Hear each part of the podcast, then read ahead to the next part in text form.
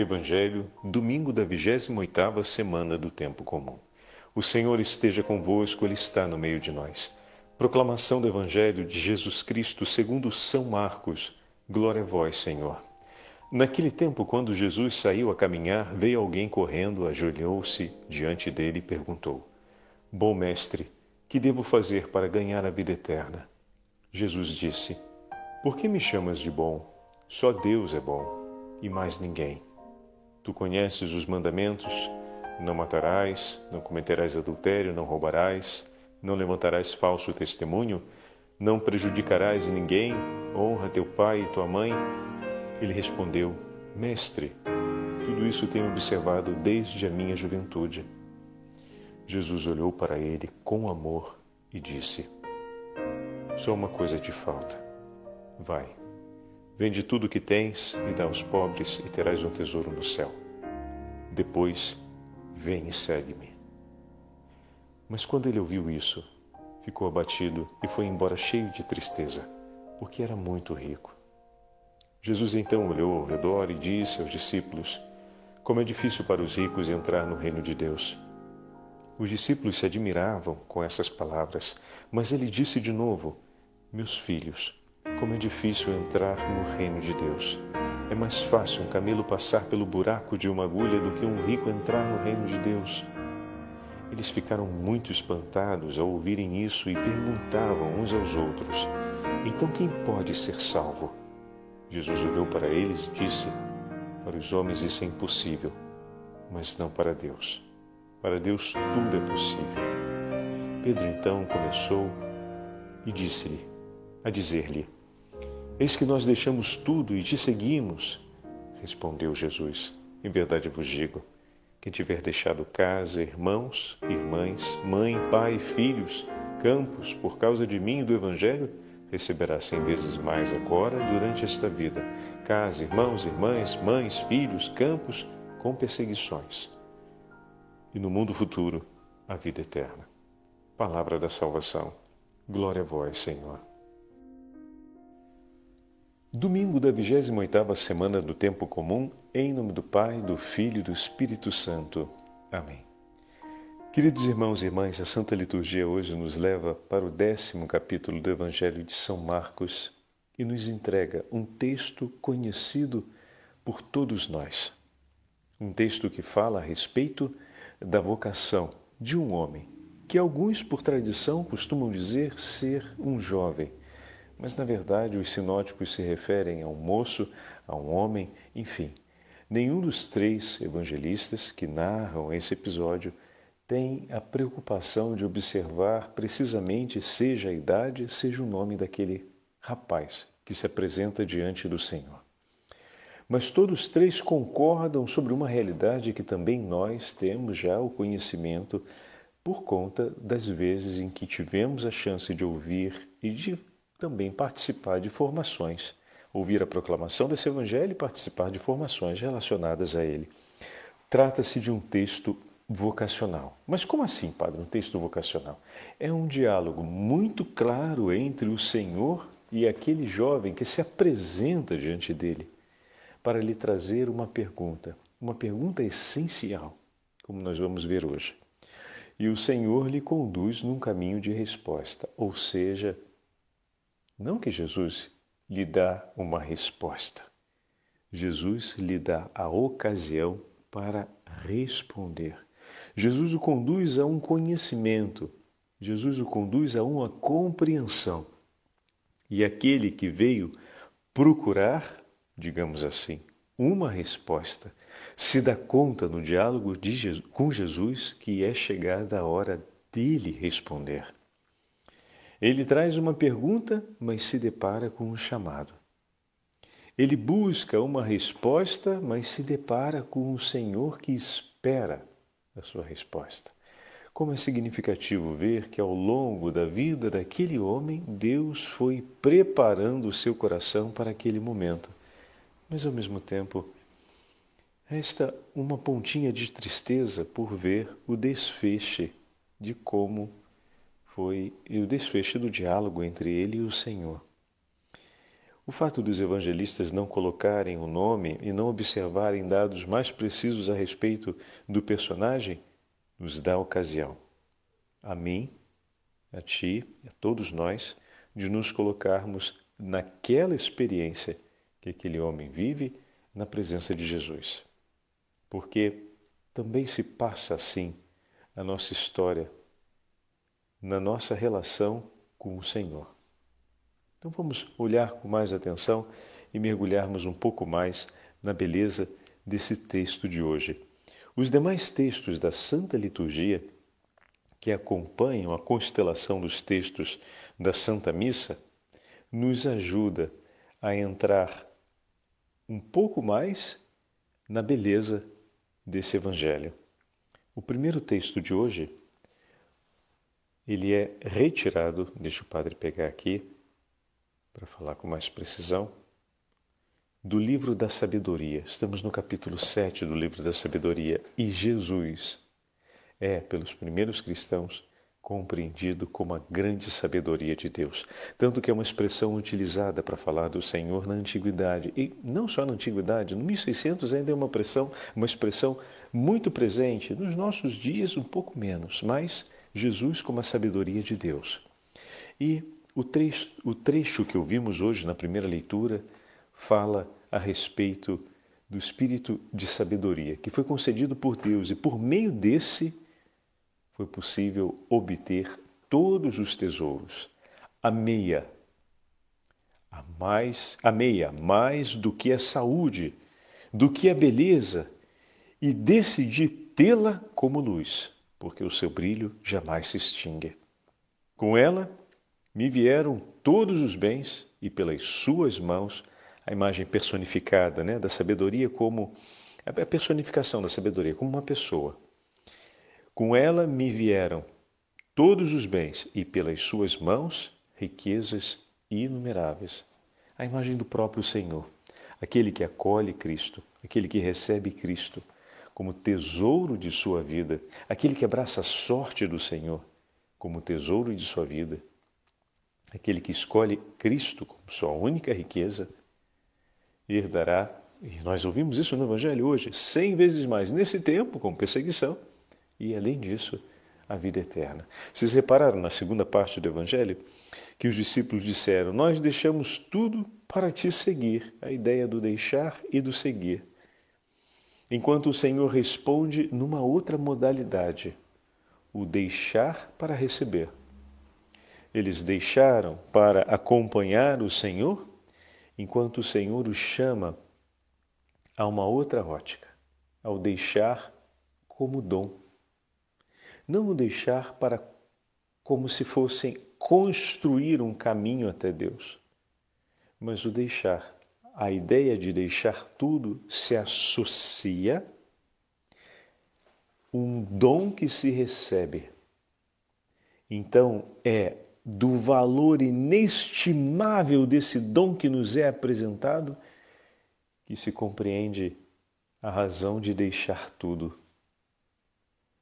Lembram da imagem do mercador de pérolas que vendo naquela na sua busca por pérolas preciosas, aquela pérola que é a, a mais preciosa de todas, que ele procurou durante toda a sua vida, compreendendo o valor e o tesouro que tem diante de si, ele imediatamente deixa tudo, vende tudo para tê-la. Abandonar todas as coisas é possível somente quando o nosso coração compreende a riqueza do tesouro que está diante de nós. E a compreensão desse tesouro, bem como a possibilidade de possuí-lo, não é fruto de um esforço nosso, mas é dom de Deus. E nós vamos entender isso hoje no Evangelho. E que isso alargue, que essa compreensão alargue ainda mais o nosso amor pelo tesouro que o Senhor nos entregou em seu Filho Jesus. Veja, meus irmãos, aquele homem chega até o Senhor, ou seja, Marcos escreve que correu. Então, significa que ele realizou um ato de grande desejo. Ou seja, as mulheres correram até o sepulcro. E depois elas correram ainda mais até os apóstolos. Os discípulos, diante do anúncio das mulheres, correram até o sepulcro e encontraram como o Senhor havia dito, apressadamente. Ou seja, com prontidão e com grande desejo de poder encontrar aquilo que busca. Aquele jovem corre e, chegando diante de Jesus, ajoelhou-se diante dele e reconheceu. O seu coração corre na busca do que vem de Deus. O seu coração deseja encontrar. E ao chegar diante do Senhor, reconhece que diante dele está a presença de Deus. Ou seja, vamos usar a imagem dos profetas, que a mão de Deus está sobre ele, que o poder do Altíssimo está sobre ele. Tanto que ele se apresenta dizendo: Bom mestre, que farei para herdar a vida eterna? O desejo do coração daquele homem é de possuir a vida eterna. Olha que maravilha, meus irmãos. Ontem falávamos e anteontem também falávamos a respeito disso, né? E usávamos essa imagem ontem tão bonita se é uma alegria enorme para um pai, para uma mãe, gerar um filho, alegria maior ou alegria completa será que esse filho se torne um homem de Deus, uma mulher de Deus. Ali está plena a minha alegria, a minha alegria está completa. O filho que gerei é um homem de Deus, é uma mulher de Deus. Olha que maravilha. Como é bom vermos que um jovem busca ser todo de Deus. Como é bom. Como é bom ouvirmos um coração que se apresenta diante do Senhor, buscando a eternidade, pensando as coisas de Deus, desejando as coisas de Deus e aplicando-se no caminho do Senhor para poder estar junto dele. Agora, aqui começa a entrar a passagem como assim passagem? Passagem bíblica que o senhor está falando? Não, não, não. A passagem no sentido da mudança de mentalidade, da compreensão que o Senhor quer nos levar a ter. Veja, estamos vendo que esse rapaz, seguindo a mentalidade antiga de Israel, aplica todos os seus esforços para ser merecedor do reino dos céus. Olha aí, a ideia de que, pelo esforço pessoal, o homem vai conquistar o beneplácito de Deus e o consentimento de Deus para ele participar da glória. Então a conquista do céu depende do quanto eu me empenhe, privilegiadamente ou menos privilegiadamente, para ter o direito arrancado, ou seja, Deus não pode fazer mais do que conceder o direito por tudo aquilo que eu fiz. Então, pode se esconder aqui de trás essa ideia Deus tem o dever de me dar o reino dos céus, porque eu fui bom, não fiz besteira e cumpri o que ele me disse. Então ele não pode fazer a menos do que isso. Dá o reino dos céus. E obrigado, dá licença, estou passando. Onde é que eu vou mesmo? É ali? Ah, tá bom, vou ali. Não, não, não, não. Alto lá. Não é essa ideia. Mas essa ideia equívoca ainda acompanha muito as pessoas do nosso tempo, não apenas naquele momento. É verdade que a tradição de Israel, degenerando-se na continuidade do ensinamento da lei e dos profetas, acabou adquirindo essa compreensão a respeito da possibilidade do reino dos céus. Que farei para herdar o reino, a vida eterna? Jesus respondeu: o caminho inicial. Por que me chamas bom? Antes de mais nada, Jesus faz essa pergunta. Ninguém é bom senão só Deus. Muito bem. E o que, que serve essa pergunta, padre? E Jesus respondeu, eu, hein? Que coisa estranha. Ele pergunta e responde. Hum, peraí, a pergunta de Jesus não é uma pergunta para que o jovem responda, mas uma pergunta para que se faça uma afirmação. Que afirmação? Muito bem, se você me chama de bom Deus e reconhece que só Deus é bom, significa que você reconhece que as palavras que eu vou te entregar são palavras que vêm do próprio Deus, entendeu? Então está pontuando ali. Em outras palavras, Shema, ó Israel. Escute, ó Israel. Israel, o povo do Senhor, diante do seu Deus, tem o dever de ouvi-lo. A aliança começa, digamos assim, com a escuta do povo de ou melhor, a permanência na aliança, ela se estabelece por uma atitude, por uma atitude de escuta do povo. O povo que escuta a voz do Senhor é conduzido pelo próprio Senhor no caminho da aliança. Olha aí, o que Jesus está começando a tirar fora aqui com essa sentença? O fato de que caminhar na estrada que leva para a vida eterna é um caminho concedido por Deus, é bênção. Se é Deus que fala comigo e que me conduz, significa que os céus se abrem para mim não por força do meu empenho pessoal, nem como efeito de benefício pelos méritos adquiridos, mas abre-se como dom. Se Israel só consegue permanecer fiel à aliança estabelecida com Deus, se escuta a voz do seu Deus, significa que, por si mesmo, Israel não consegue manter a aliança o que significa dizer que sem a ajuda de Deus, sem que o Senhor venha em socorro de Israel, Israel não permanece fiel. E a condição para que se receba o mérito da aliança é a fidelidade. Então, sem o socorro de Deus, ou seja, sem o dom de Deus, sem a misericórdia de Deus que vem em favor de Israel, Israel não consegue. Tanto a aliança quanto tomar parte nos bens dessa aliança são dois dons de Deus. Um único dom, né? um único dom, em dois momentos. Então, a salvação, quando Jesus vai dizer lá embaixo que para o homem não é possível, mas para Deus nada é impossível, significa dizer que só pela misericórdia de Deus é que somos salvos. Eis aqui o grande tesouro que o Senhor nos apresenta.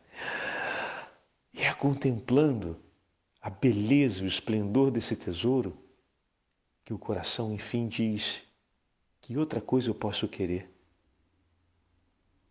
E daí nasce não apenas a compreensão, mas também a clareza, para não prender o coração a absolutamente nada que não seja Ele, e a tê-lo como único tesouro da nossa vida.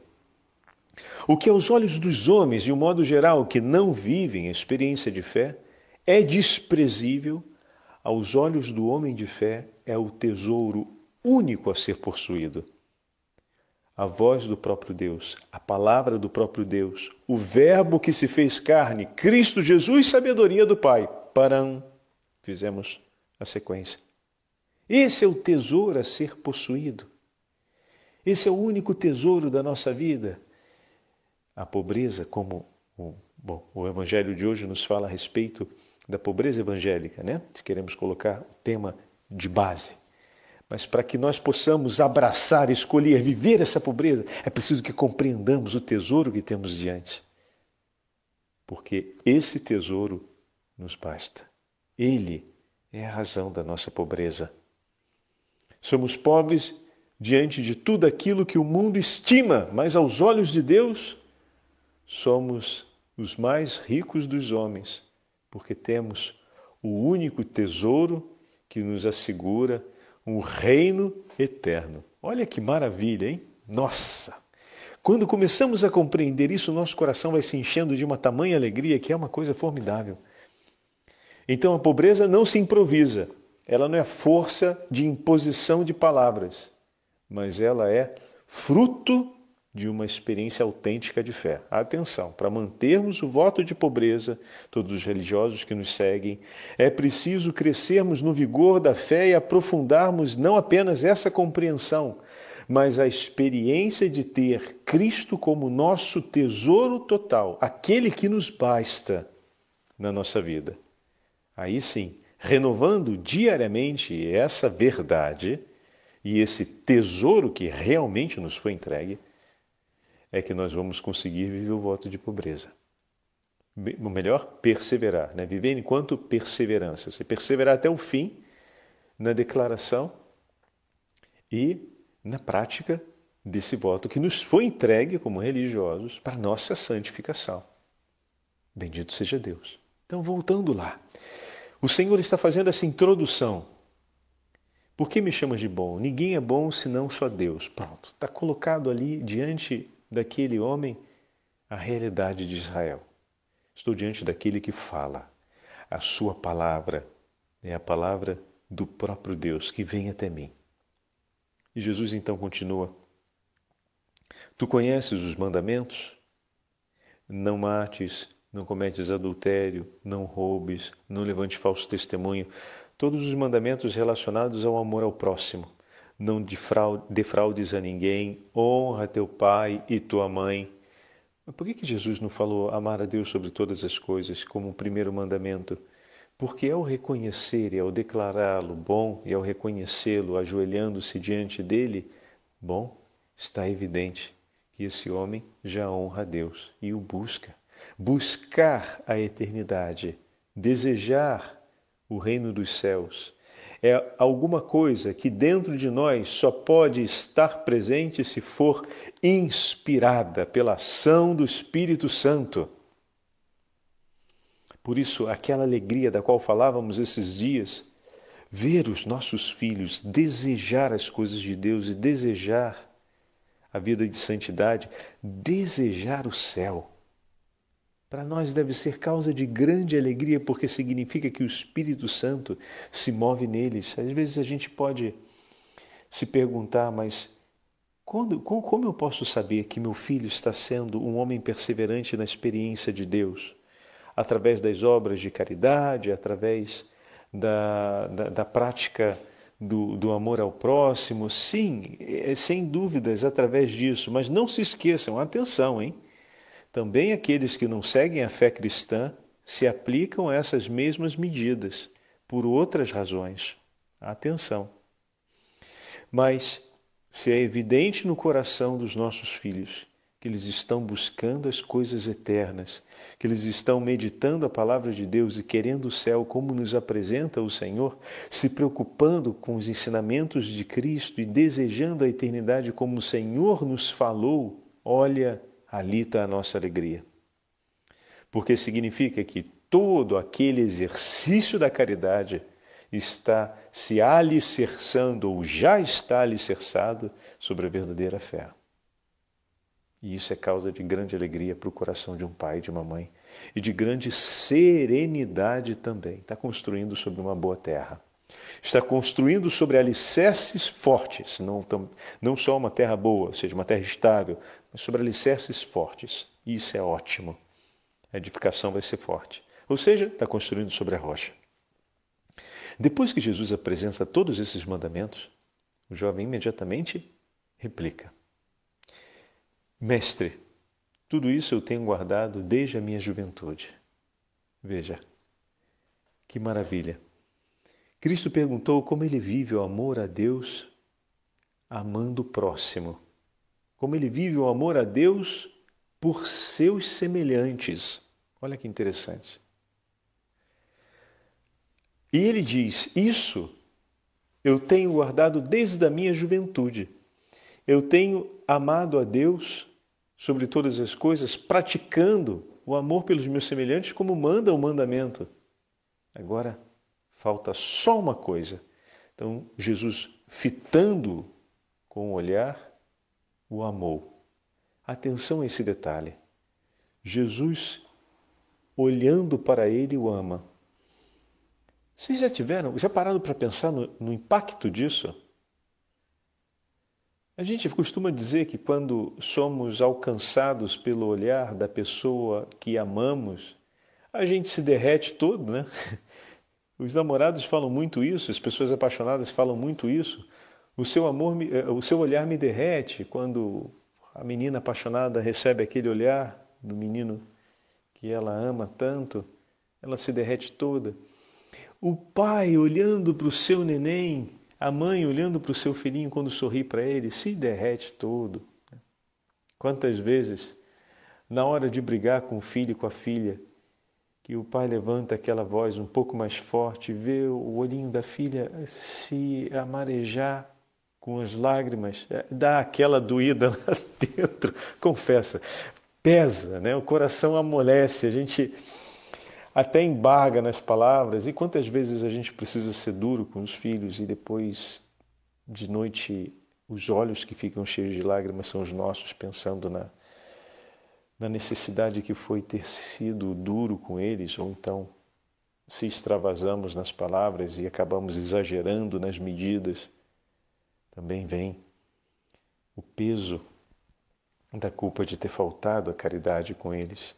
Enfim, se o olhar de um filho é capaz de traduzir tanto ao nosso coração, é capaz de comunicar tanto à nossa alma a respeito dos seus sentimentos, a respeito dos seus afetos, a respeito do amor que existe entre nós, meu irmão e minha irmã, imagino que não é tomar uma fitada do olhar de Jesus. Rapaz, já parou para pensar nisso?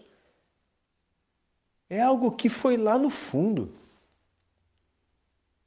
Se nessas relações que nós conhecemos bem e dominamos, sentimos o efeito da profundidade da beleza de tal experiência, imagina, imagina aquele que você está reconhecendo como tendo sobre si a mão de Deus, mas não é só um que tem a mão de Deus sobre ele, é o próprio Deus que você procura durante toda a sua vida, que te conduziu passo a passo ao longo da prática dos sacramentos. É Ele, é Ele que você é o único que lhe pode dar a vida eterna, é Ele que está ali na sua frente, fitando-lhe os olhos. Ou seja, meu irmão, que experiência forte mas, padre, por que, que o senhor está exagerando tanto em falar disso tudo? Bom, primeiro que não é exagero, a gente tem que olhar o que de fato está acontecendo. Né? O fitar os olhos marcou a experiência dos apóstolos. Na vida de uns foi decisivo, na vida de outros, nem tanto. Importante termos isso presente. Não para ter um desgosto ou um amargo no fundo, mas porque o olhar de Jesus, como vai dizer o salmo, que penetra no fundo. Aliás, deixa o padre pegar aqui para eu fazer a referência para vocês. Eu esbarrei no celular, mudou. Ah. Carta aos Hebreus, segunda leitura de hoje. A palavra de Deus é viva e eficaz, mais cortante que uma espada de dois gumes. Ela penetra até o ponto de divisão da alma e do espírito, das articulações e medulas, e é capaz de discernir os pensamentos e intenções do coração. Olha aí, a palavra que se fez carne está fitando os olhos sobre ele.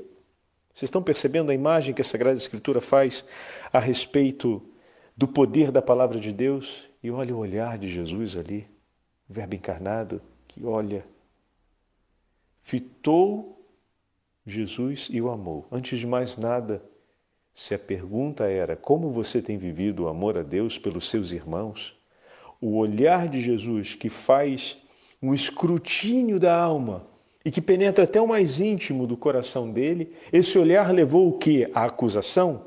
Levou a vergonha? Levou a, a, a colocar às claras os seus pecados? Marcos completa Fitou, Jesus o amou. Fitando, Jesus o amou. Olha o gerúndio. Então, o agir, o ato de olhar, impregnou ele do amor que lhe faltava. A pergunta era: como você vive o amor a Deus pelos seus irmãos? Jesus o impregna ainda mais de amor. O olhar de Jesus o enche ainda mais, mais de amor. E então Jesus diz: uma só coisa falta, está faltando uma coisa. Mas antes que essa coisa fosse declarada, Jesus o olha e completa o amor que falta em seu coração e depois lhe diz: Vai. E diz em dois tempos, né? São dois, em dois tempos. Vai, vende tudo que tens. Esse parece, se a gente repara, a força da, da, da expressão está na segunda parte. Né? A gente às vezes olha a primeira parte. A primeira parte ela já é fruto da, da segunda. Como assim, padre? se o coração dele se completou de amor, e o padre no início da meditação falou que toda renúncia só é possível nós, quando nós compreendemos a, a, grandeza do dom que temos diante de nós, e usamos inclusive a imagem do vendedor de pérolas, né? do, do daquele que procurava as pérolas, do comerciante de pérolas. Muito bem, então a segunda parte é mais relevante do que a primeira. Então vai, vende tudo que tens, dá aos pobres e terás um tesouro do céu, ou seja, Dessa alegria que você tem, faz uma escolha. Qual escolha? Despoja-te. Mas por que eu me despojo? Para ter um único tesouro consigo. Depois vem e segue-me. O chamado do Senhor é para que esse amor, o que lhe falta é ser esse amor seu único tesouro. Jesus o ama e completa. O que falta para que ele consiga fazer essa escolha? Qual escolha? Ter Jesus e o amor do Senhor como o único tesouro da sua vida. E todo o restante, todo o restante, você entrega e faz disso um dom, um dom pelo próximo diante do dom que recebo do meu Senhor, eis aqui o tesouro que ele me entrega, a sua própria vida. Ele me entrega o seu próprio amor, ele me enche com o seu amor. E a partir disso, eu faço de tudo aquilo que eu tenho um dom. O que isso significa? Significa continuar cumprindo o que até agora Deus me ajudou a cumprir. O que, que era mesmo? era amar a Deus, fazendo do amor a Deus um ato de amor ao próximo. Amar a Deus amando os seus semelhantes. Então, responder a esse amor que recebo do Senhor, ou seja, o ato de gratidão a esse amor do Senhor, acolher esse amor do Senhor, me leva a cumprir esse ato de amor pelos meus irmãos. O Senhor me ama. Diante disso, o meu ato agora de amor ao Senhor é dizer: sim, Senhor, eu vou por onde fores, seguirei os teus caminhos, os teus passos, por onde fores eu irei, eu estarei contigo. Essa é a resposta de amor, esse é o ato de amor a Deus. E como esse ato de amor a Deus se consolida, não deve se consolidar como resposta ou ato de amor também pelos irmãos, e ele se dá no entregar tudo, no escolher a pobreza, no fazer de tudo aquilo que o Senhor nos deu e por nós ofereceu um dom de gratuidade, um dom de benefício pelos nossos irmãos. O que nos assegura um tesouro também nos céus. Então não basta só o reino dos céus, mas é o reino dos céus atesourado, com tantos outros, é, tantas outras graças que o Senhor vai nos conceder. Rapaz, é muita coisa, né? Ele nos dá o céu e ainda nos dá a chance de acumular mais tesouros. Olha que maravilha!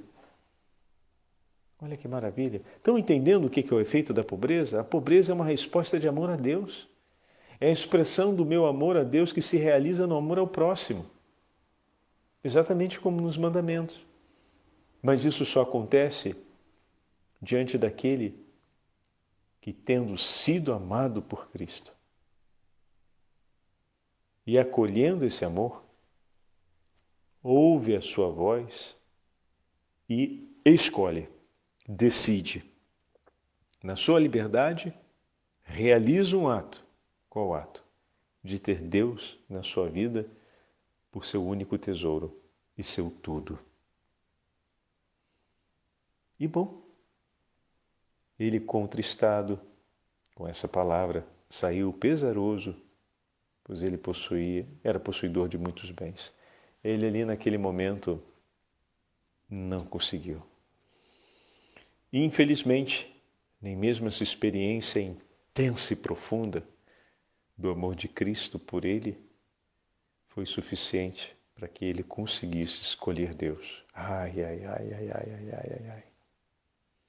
Agradeçamos ao Senhor, meus irmãos, pela simplicidade do coração, pela simplicidade de vida que levamos Ergue, ergue os teus braços ao Senhor e agradeça, porque a simplicidade do seu coração, a simplicidade e a humildade como vivemos a vida cotidiana, isso não é mérito nosso, é dom de Deus também por nós. E agarra esse dom com todo carinho e diz ao Senhor quantas vezes for necessário: dai-me um coração, Senhor, simples e humilde, capaz de tudo ter na alegria de ter a Ti e que a alegria do meu coração não seja outra, Senhor.